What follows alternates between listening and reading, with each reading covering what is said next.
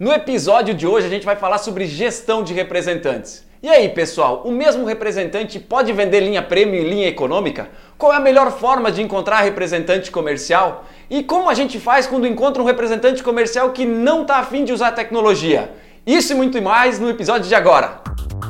Bem-vindos ao Mercoscast, direto dos estúdios de gravação da Mercos em Joinville. Ouça dicas de venda, marketing, tecnologia e gestão, disponível pelo YouTube e podcast. Fala galera! Eu sou o Renner e esse é mais um episódio do Mercoscast. Hoje com um convidado, a gente está com o Ricardo da Interlar. Ele é CEO e vai falar um pouquinho sobre gestão de representantes. Tá aqui comigo, como sempre, Marcelo Caetano, Matheus Fagundes. E como eu disse, o papo de hoje é para falar sobre gestão de representantes. Mas antes da gente entrar na pauta, deixa eu, deixa eu mandar um recado aqui para quem está acompanhando a gente. Seja no YouTube, dá um like aqui, deixa um comentário para a gente saber o que, que você está achando da pauta. E a gente também está no Spotify, está no SoundCloud, é só você procurar a gente como podcast que você vai encontrar lá, Mercoscast. Bora para a pauta? Bora. Vamos lá então. Bom, a gente vai falar sobre gestão de representantes e com um convidado aqui hoje para falar da, da vida real, né, Ricardo? Antes da gente falar da pauta, por favor, cara, fala um pouquinho do teu negócio, fala um pouquinho quem é o Ricardo. Muito bem, meu nome é Ricardo En, eu sou sócio proprietário da Tecelagem Norte Catarinense. A nossa marca é a Interlar. Né? A gente é conhecido, eu diria que no Brasil inteiro, porque nós atuamos no mercado de nicho. Nós fabricamos cortinas e toalhas de renda. Legal. É um mercado de nicho, né? Então tem poucos fabricantes, é uma tecnologia bastante, eu diria, complexa de fabricação, porque tu tece o tecido desenhando. Então, dentro da cadeia têxtil, talvez um dos itens mais sofisticados ou mais complexos de produzir. E, e não sofremos grande concorrência no país, mas mesmo assim temos os nossos desafios de poder é, passar informação para todos os nossos clientes e tem gente que não trabalha com produto simplesmente por não conhecer ou não saber que existem ainda fabricantes no país desse artigo. Legal, cara. Certo? Qual é o tamanho do time hoje, Ricardo? Olha, a empresa, é, tu fala de representantes, né? Isso. Nós temos cerca de 35 representantes no Brasil, Abrangência nacional. abrangência nacional. Perfeito, cara. Então deixa eu já engatar aqui a primeira pergunta e vou lançá-la para você, depois Matheus e Caetano já, já interagem também. Um dos maiores desafios, pelo menos com quem eu converso da gestão comercial de representantes, é conseguir manter a relevância da pasta na mão do representante. Porque, obviamente, o representante não tem só Interlar, ele também vai revender outras marcas, outros negócios. Cara, o que, que você tem feito hoje no teu dia a dia para conseguir manter a relevância na, na mão do representante, cara? Isso é uma excelente pergunta, né? E, e a resposta é, é bem difícil, né? Porque normalmente quando o representante ele tem várias pastas, que é o meu caso, né? Porque eu represento dentro de um varejo de, de, de de banho, talvez 5% da venda daquela, daquela loja. Então o meu representante talvez ele tenha um terço do, da rentabilidade dele comigo. Então eu não devo conseguir muito mais do que um terço do tempo dele para ele vender os meus produtos. Né? Então a gente tem procurado dentro da fábrica criar um time para apoiá-los, né? ajudar eles a fazer uma agenda, ajudar é, enviando informações para os clientes, é, antecipadamente a visita dele. Então tem muitos clientes, quando os representantes quando eles chegam no cliente eles já sabem da novidade que ele vai apresentar, porque nós conseguimos man mandar uma informação antecipadamente. Mas eu acho que o, o, esse desafio de manter a gente relevante com ele, manter essa, essa, essa relevância, é auxiliar ele a entender um pouco mais de tecnologia. Porque sem tecnologia os representantes vão sucumbir, vai ser cada vez mais complexo. E talvez esse seja o nosso grande é, talvez a, o que mais a gente pode contribuir para ele, para a gente se manter relevante, é o, auxiliar ele a utilizar as tecnologias junto com os nossos, para vender os nossos produtos. E Caetano, Matheus, como é que vocês, que vocês contribuem, o que vocês veem sendo feito de legal aí para...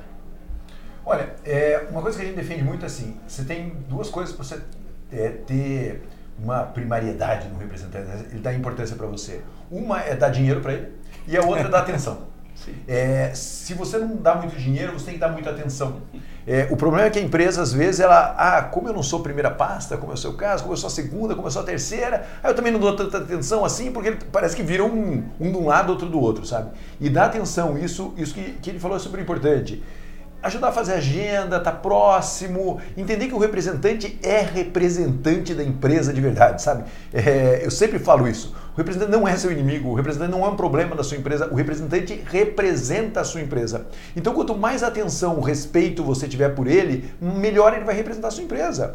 É, quanto mais você conseguir fazer ganhar grana, mas para ele ganhar grana você tem que treinar, você tem que dar atenção também, mais ele vai representar a sua empresa. Então, é assim, é dinheiro e atenção. Se você não é a primeira pasta dele, você tem que dar mais atenção ainda para que você ganhe importância dentro do dia a dia desse, desse representante. Se você for a primeira, também tem que dar atenção.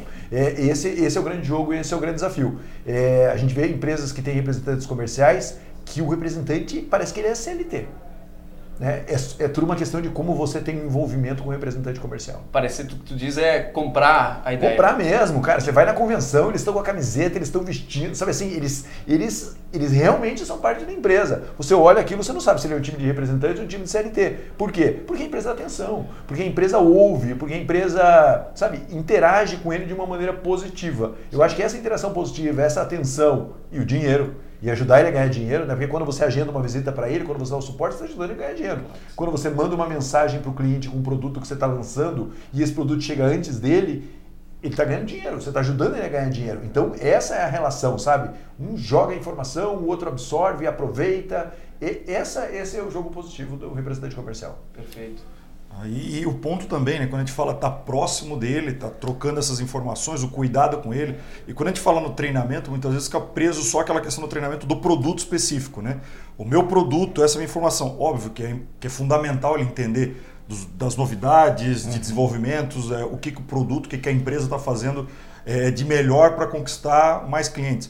Mas se a gente ajuda ele também a ter melhores técnicas de venda, melhores técnicas é, de aproximação, de abertura de cliente, de relacionamento, faz com que todas as outras pastas também ajudem. Só que ele cria um relacionamento com a empresa, esse gatilho mental dele também de reciprocidade. Então, o estar tá próximo dele é isso, pensa nele como, como um todo. Tenta entender como é que está esse dia a dia dele, os custos dele também na estrada. Né? Uhum. Muita empresa olha de longe e às vezes só coloca assim, o representante está ganhando muito. Não, está ganhando muito não, ele gasta muito. É ficar, ficar fora de casa de segunda a sexta não é para qualquer um, não é quem quer só. Então ajudar ele nesse dia a dia, realmente colocar ele do lado, colocar às vezes, a gente fala até embaixo do braço e vamos fazer junto. Como é que a gente melhora essa tua apresentação? Como é que a gente pode melhorar algum ponto? O que está faltando informação? Como é que a gente pode usar tecnologia também para aperfeiçoar isso, treinar? Né? A gente fala é importante ter a convenção, mas a gente não consegue fazer todo mês. Né? Seria, seria o ideal, eu acho. Né? Na minha opinião, a gente está próximo.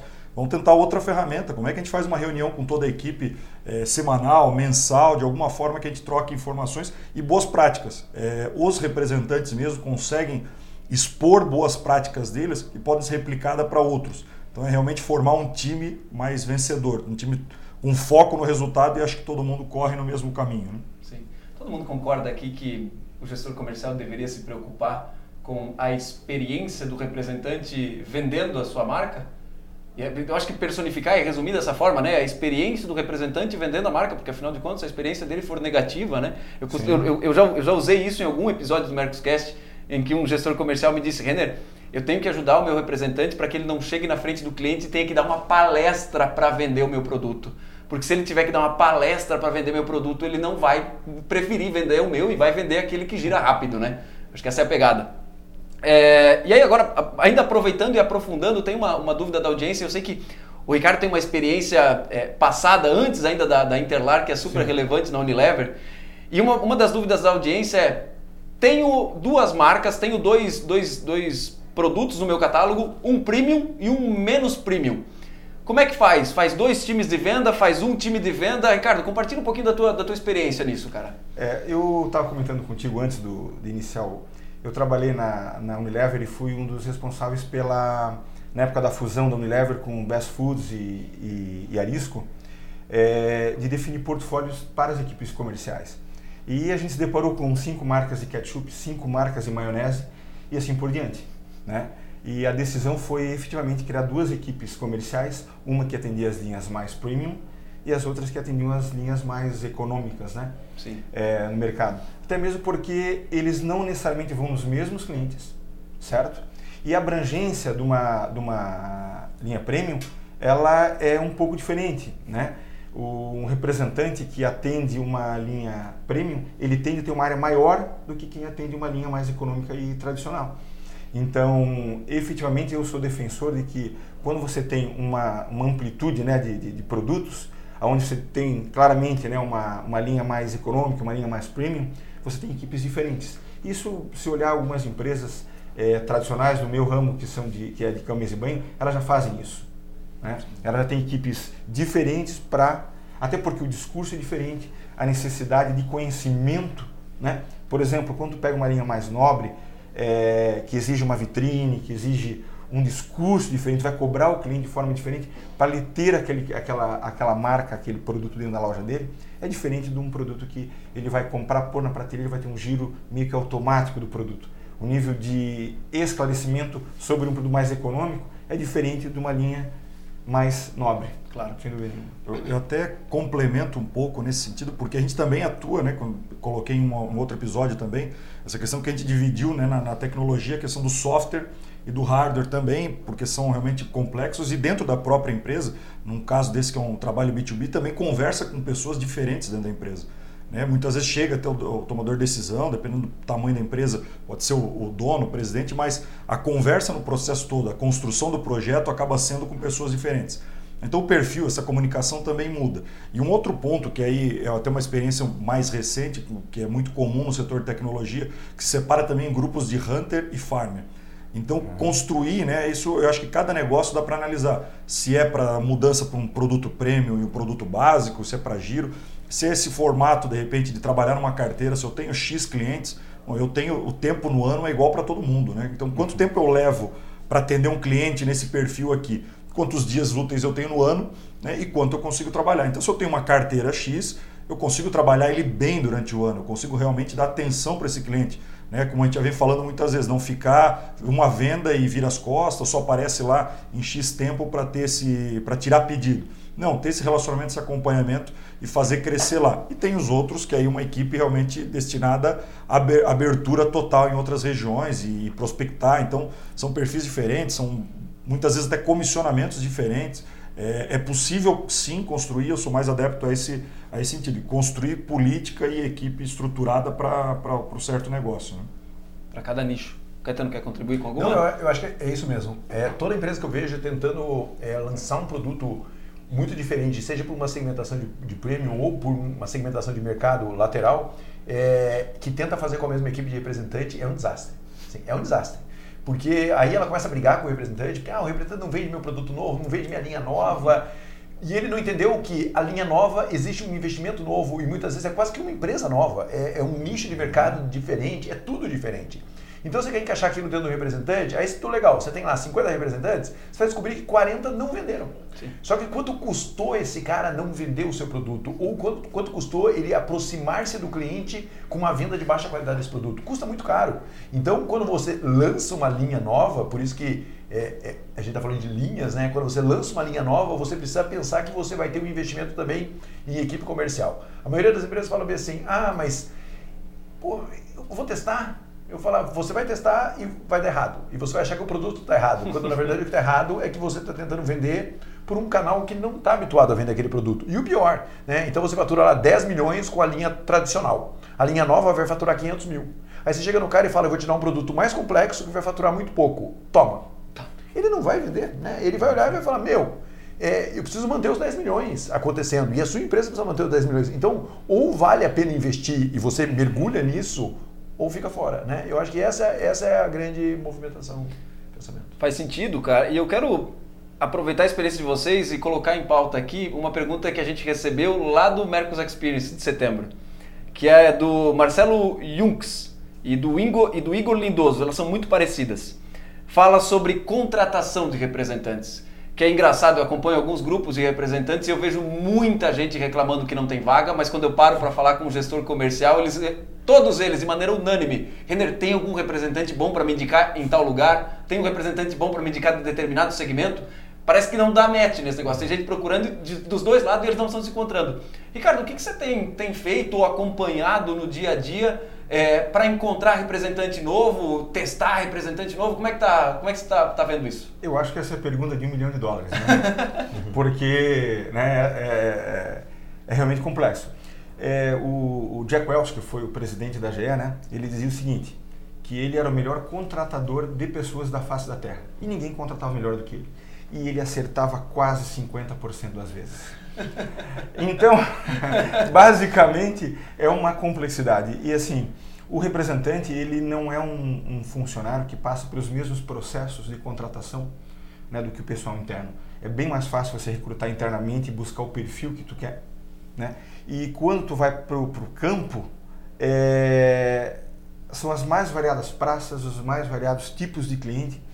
Então, é como tu comentou, tu tem um, um representante bom para indicar, às vezes um bom representante não é bom para tua empresa. Né? E isso aí tu descobre gastando dinheiro, visitando, indo com cara em vários clientes, né? E é, às vezes tu, tu saca na hora, mas muitas vezes não. É depois de um mês, dois meses, tu vê que Sim. não não, não casa. É porque ele vem de um resultado, às vezes, muito importante de outra empresa. a gente traz, não, ele foi o melhor vendedor, um, dois anos na outra empresa, eu vou trazer ele e ele vai trazer o mesmo resultado. Muda, muda o perfil, às vezes a adaptação do, do produto ou da empresa tem muito ajuste. Então é, é sim uma dificuldade encontrar. Claro que tem N ferramentas a ajudar a encontrar um pouco, identificar alguns perfis, mas realmente não é fácil. É, a gente coloca isso também né, em algumas mudanças. Então acaba às vezes muitas vezes formando, né? Tentando de alguma de alguma técnica de começar lá da, de, de baixo, quem foi interno, às vezes trabalhou no pré-vendas, teve no inside sales e foi de repente se encaixa também com esse perfil para fora. A gente fala, né, nem sempre um bom vendedor interno vai para para externa e tem um grande resultado, como muitas vezes quem é externo e se tornar um gerente também vai ter bom resultado. Então é, é sempre um, um processo mais complexo e exige muito, mas aí é muita atenção. Então, o fato de a gente estar mais próximo de equipe, estar no campo, é o fato de, às vezes, economizar tempo e dinheiro. Vai errar, sim, não tem a menor dúvida que vai. Mas realmente estando próximo e tentar minimizar. Eu acho que esse é o. É isso aí. Uhum. Minimizar. É, me deixaram fazer um jabá? eu tenho lá no curso Como Formar e Gerir uma Equipe de Representantes Comerciais. É, eu vejo que a maioria das pessoas que vão fazer o curso fazem porque quer saber como é que forma, como é que contrata o representante comercial. E aí, o primeiro módulo eu já chego e falo assim, cara, qual é o perfil do representante comercial que você quer? O cara para. Ele, ele para e ele demora 15 dias para responder essa pergunta. Porque, na verdade, ele vai amontoando o representante comercial pelo mercado. Na verdade é essa. Você chega para o cara e fala assim, quantas pastas ele pode ter? Se ele vier de uma indicação boa, ele pode ter 500 pastas. Uhum. Então, assim, veja que é, é muito sem critério. Né? O cara falou uma coisa super interessante. É, para eu contratar uma pessoa que vai fazer a limpeza sem demérito nenhum, ela passa pela psicóloga, ela passa no seu. O representante passa pelo supervisor. O supervisor fala: esse cara eu boto para dentro. Então veja que há uma falta de, de critério na contratação do representante. A empresa sempre tenta economizar. Então a empresa chega e fala assim: ah, eu só vou trazer o cara para cá depois de três meses para ver se ele vai. Cara, o que é isso? Né? O processo da contratação do representante, o modelo da contratação, ele é muito permissivo. As pessoas não querem. Assim, você fala, cara, você tem o disque do seu vendedor do televendas, mas você não tem o disque do seu representante. Ah, por quê? Ah, porque se ele vier de uma indicação, ele serve. Não serve. Não é assim que a coisa funciona. Você precisa, acho que é perfeita a frase do Jack Welch, né? Uhum. É, ele acerta em 50%, mas cara, e, e olha que ele fazia uns 10 testes e devia ter os melhores RH do mundo junto uhum. com ele, além de ele ser um cara fora da curva. Se a empresa não aceita que ela não vai contratar os representantes que aparecem, porque elas parecem que elas chegam assim e falam, Caetano, tem representante para indicar? Você fala, que tipo de representante? Um bom. Cara, um bom não é um tipo de representante. Ele precisa ter escritório não precisa? Ele precisa ter preposto não precisa? Ele precisa ter um, uma base dando suporte para ele não precisa? Ele pode ter quantas, quantos é, quantas representadas, quantas pastas ele precisa ter. Ele precisa ter experiência no seu segmento de mercado ou não precisa. Ele precisa ter uma carteira de clientes já formada ou você tem carteira. Então veja que você tem uns 10 critérios, assim, se você quiser, para você marcar xizinho e falar, cara, esse cara é nota 3, esse cara não pode entrar na minha empresa. Só que às vezes no desespero, e eu entendo isso, pô, na região tô sem ninguém. E aparece quem for e eu coloco lá dentro. Só que esse cara vai representar a sua empresa por 10 anos, por 20 anos. Então, assim, não pode ser uma é fácil falar, você vai falar, cara, então é fácil falar. Por isso que a gente defende muito Isso que o cara estava falando que é, eu tenho que ser multicanais, eu tenho que ter outros contatos com o cliente que não seja só o representante. Caso o representante saia, eu tenho um televendas para fazer uma ponte, eu tenho algum outro canal para fazer uma ponte. Porque se você não tiver outros canais para interagir com o seu cliente, a hora que você perde o representante, você perde o cliente. E, e aí você entra num, num grande num, num dilema. Então, assim, voltando para você, você não pode ter uma dependência a ponto de o cara sair e você colocar qualquer outro simplesmente porque alguém te indicou. É preciso ter critério, é preciso ter um checklist para contratar um representante comercial. E a maioria das empresas não tem. E elas não estão acostumadas a falar, cara, esse, esse eu não vou contratar. Esse é, é só um, um complemento até isso e aí fica naquela situação, já que eu não tenho ninguém, deixa aquele ali. Isso é a pior coisa do mundo. Uhum. Não, mas vai, ele é pouquinho, ah, vende um pouco, mas é a região, qual é o potencial? E a gente vai esquecendo, ele vai durar 10, 20 anos. Sim. Mas ele realmente fala, não, eu tenho que tomar essa decisão, eu tenho que ir lá, eu tenho que investir, eu tenho que resolver essa região. Não, aí vai ficando, vai ficando porque ele vende um pouco, aí a gente não sabe se é o potencial da região, se é ele, e vai levando, vai levando, e a gente não, não resolve realmente o que precisa resolver. Então, tomar decisão também é um ponto fundamental e não ir se contentando com aquele pouquinho que está trazendo. Ah, mas melhor o pouco do que nada, a gente não vai crescer não, o que necessariamente. Tem que né? queimar a ponte, né? Tem uma hora que tem que queimar a ponte. Até aproveitando o teu gancho, tu falou da multicanalidade. Uma das estratégias que eu estou vendo dar certo não é da contratação do representante, mas a captação de bons representantes. É, alguns clientes da Mercos estão aproveitando ou televendas ou e-commerce B2B para conseguir encontrar um cliente em uma região que não tem representante. Encontra-se um cliente, vai formando um, dois, três clientes ali, e aí depois disso o supervisor entra em contato com aquele cliente e diz: Meu caro, a gente já está te atendendo, a gente já está te vendendo e eu quero ter um representante na tua região. Você tem alguém para me indicar aí da tua região? Aí sim, ele pega aquela indicação e aí faz a validação. Poxa, funciona, não funciona, é o meu perfil, não é meu perfil. Mas essa para mim foi uma das, das, das, das estratégias mais inteligentes para captação de bons nomes. Porque senão é muito difícil, né? Tu sair do zero, né? Poxa, vou, vou dar onde? E aí vai direto pro varejo ou vai direto pro teu potencial cliente. Cara, quem que te atende, que é legal, que é bom representante que tu pode me recomendar? É, você tem, chegou a fazer alguma coisa assim parecida lá ainda? É, Olha, é, a maioria das nossas contratações vem de indicações de clientes. Ótimo. Sem dúvida nenhuma. Sempre foi uma prática que a gente utilizou bastante.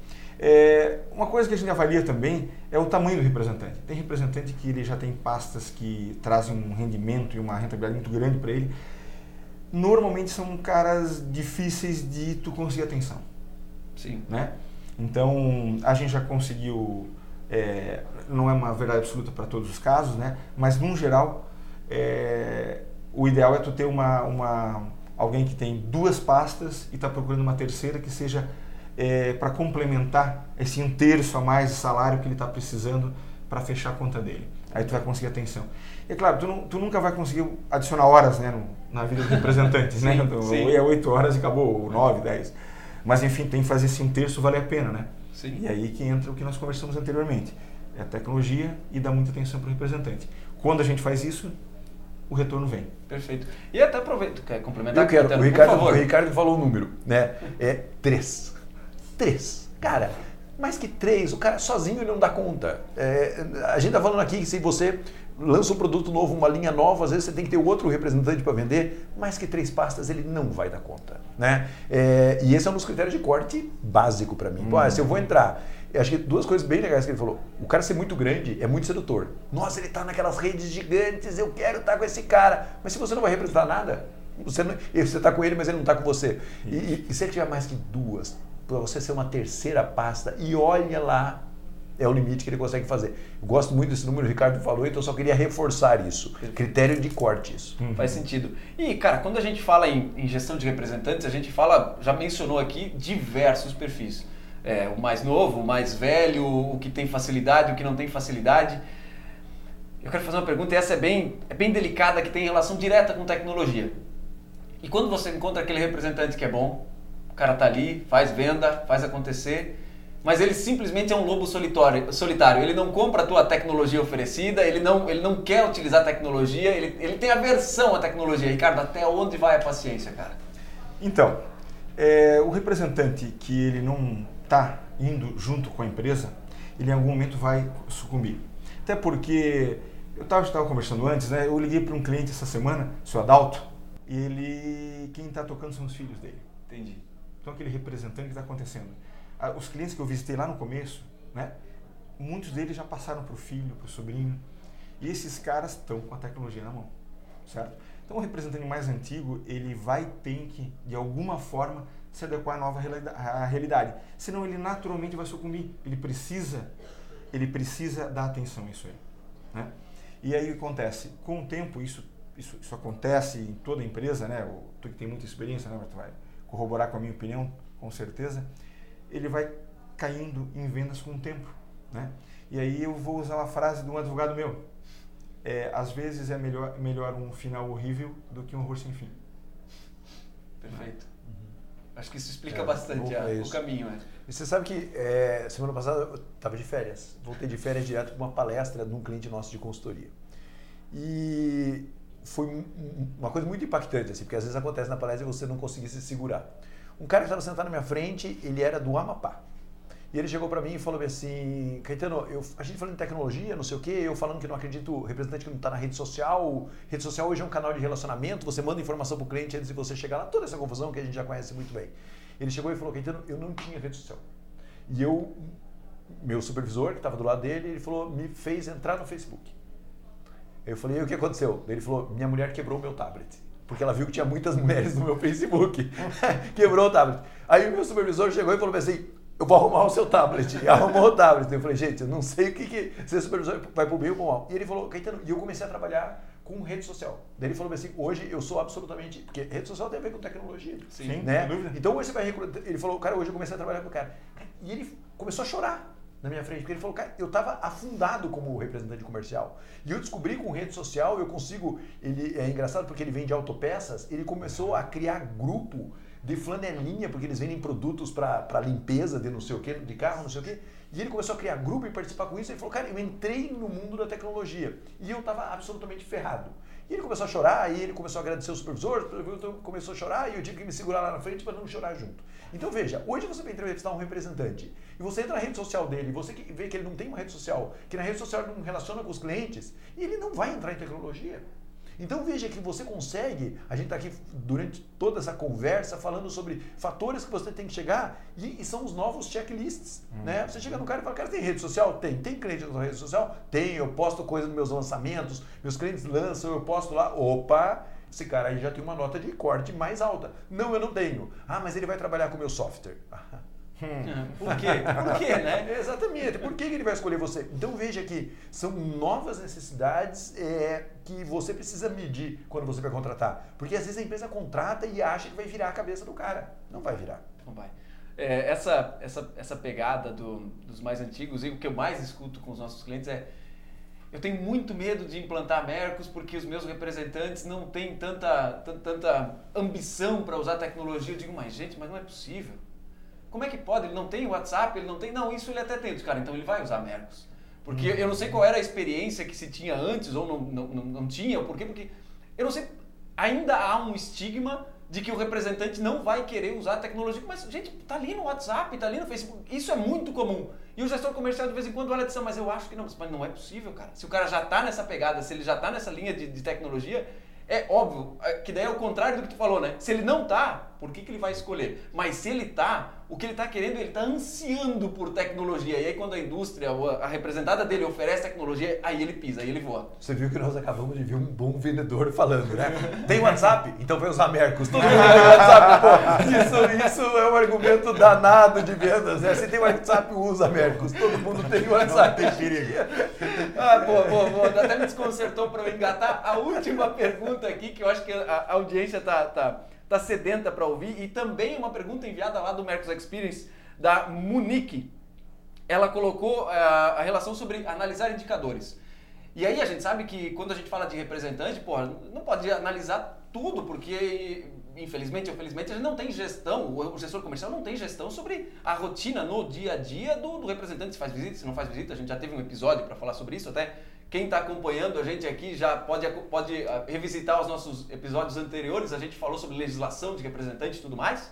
É, e aí, quando a gente olha para a gestão de representantes, Ricardo, o que, que você vê sendo acompanhado no dia a dia da, de, de, da gestão comercial do representante? Eu acho que, o, que precisamos de poucos e bons indicadores. Porque se tu encher de indicador, fica uma Fica difícil você realmente dar, dar gestão para tudo isso. E mais do que isso, quando tem um indicador, vou dar um exemplo de um ticket médio, por exemplo, né? É, é bom montar um planejamento com um representante de como tu vai melhorar esse índice. Porque às vezes ele, por mais que ele veja, pô, meu ticket médio está 2.500 e eu queria que fosse 3, né? Ele às vezes não sai da inércia. Ele não sabe o que fazer ou ele não consegue montar um planejamento para melhorar esse índice. Então, além de você acompanhar, é importante ter um planejamento para melhorar os índices que tu está expondo para o representante. Fazer uma, um trabalho em conjunto com ele para ajudar nesse sentido. Perfeito.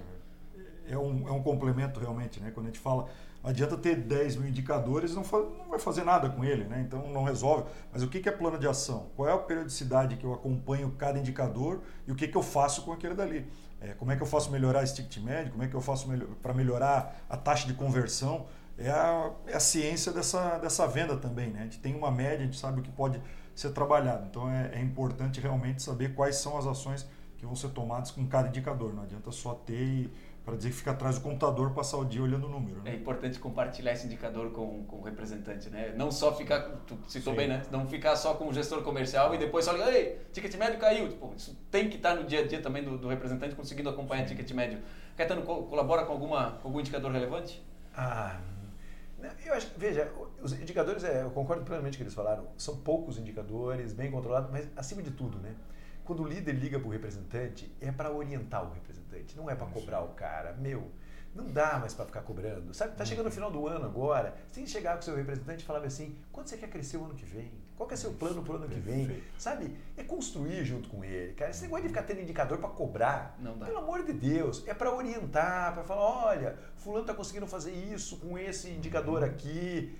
Pô, sabe, carinho, pô, um pouco de atenção, sabe? É, o cara tá lá, é dura a vida do representante comercial no campo. A gente tem que entender isso. Então, é, se fosse falar, eu não sei exatamente quando vai ao ar, mas vai virar o ano. Representante, quanto você quer crescer o ano que vem? Qual que é seu objetivo? Como a nossa marca participa desse seu crescimento? Como é que eu posso te ajudar a vender mais? sim. É tão simples isso. Né? É uma relação desarmada com o representante comercial. Eu acho que para quem trabalha com venda, né, a gente não precisa de nada além do que boletos para incentivar a gente a vender, né?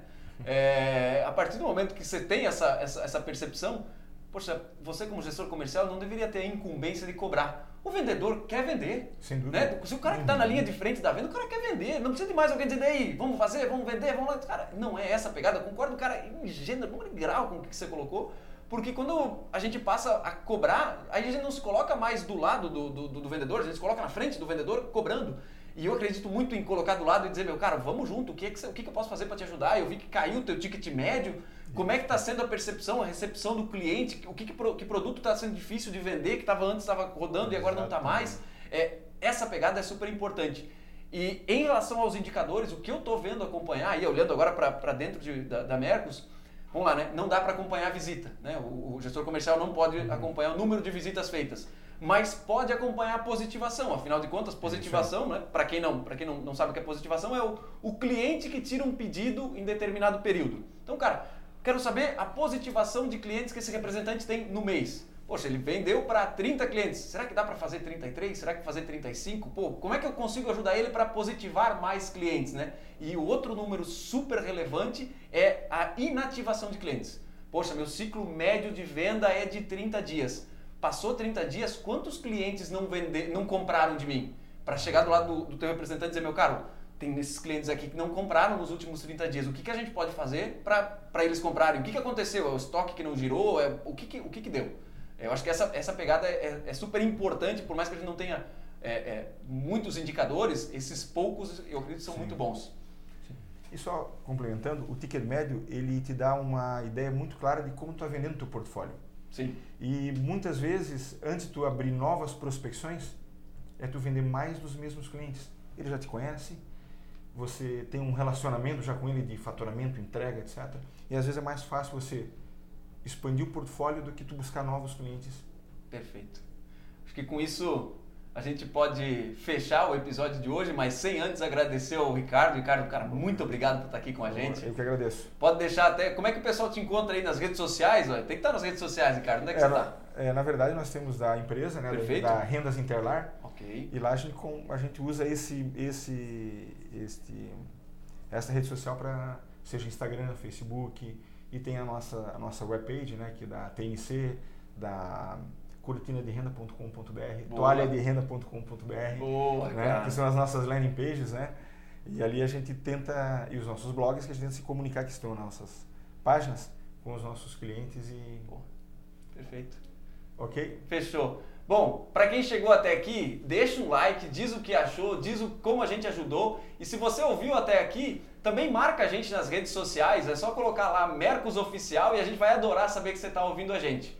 E se você ficou interessado em como melhorar a gestão comercial dos teus representantes e tudo mais, eu te convido a, a conhecer o sistema da Mercos. É só acessar www.mercos.com, faz um trial, é gratuito, você vai receber um contato de um especialista nosso e aí você vai conseguir entender como a gente consegue te ajudar ou não consegue te ajudar, mas pelo menos você já vai conhecer o nosso sistema. Gente, muito obrigado pelo episódio de hoje. Até a próxima!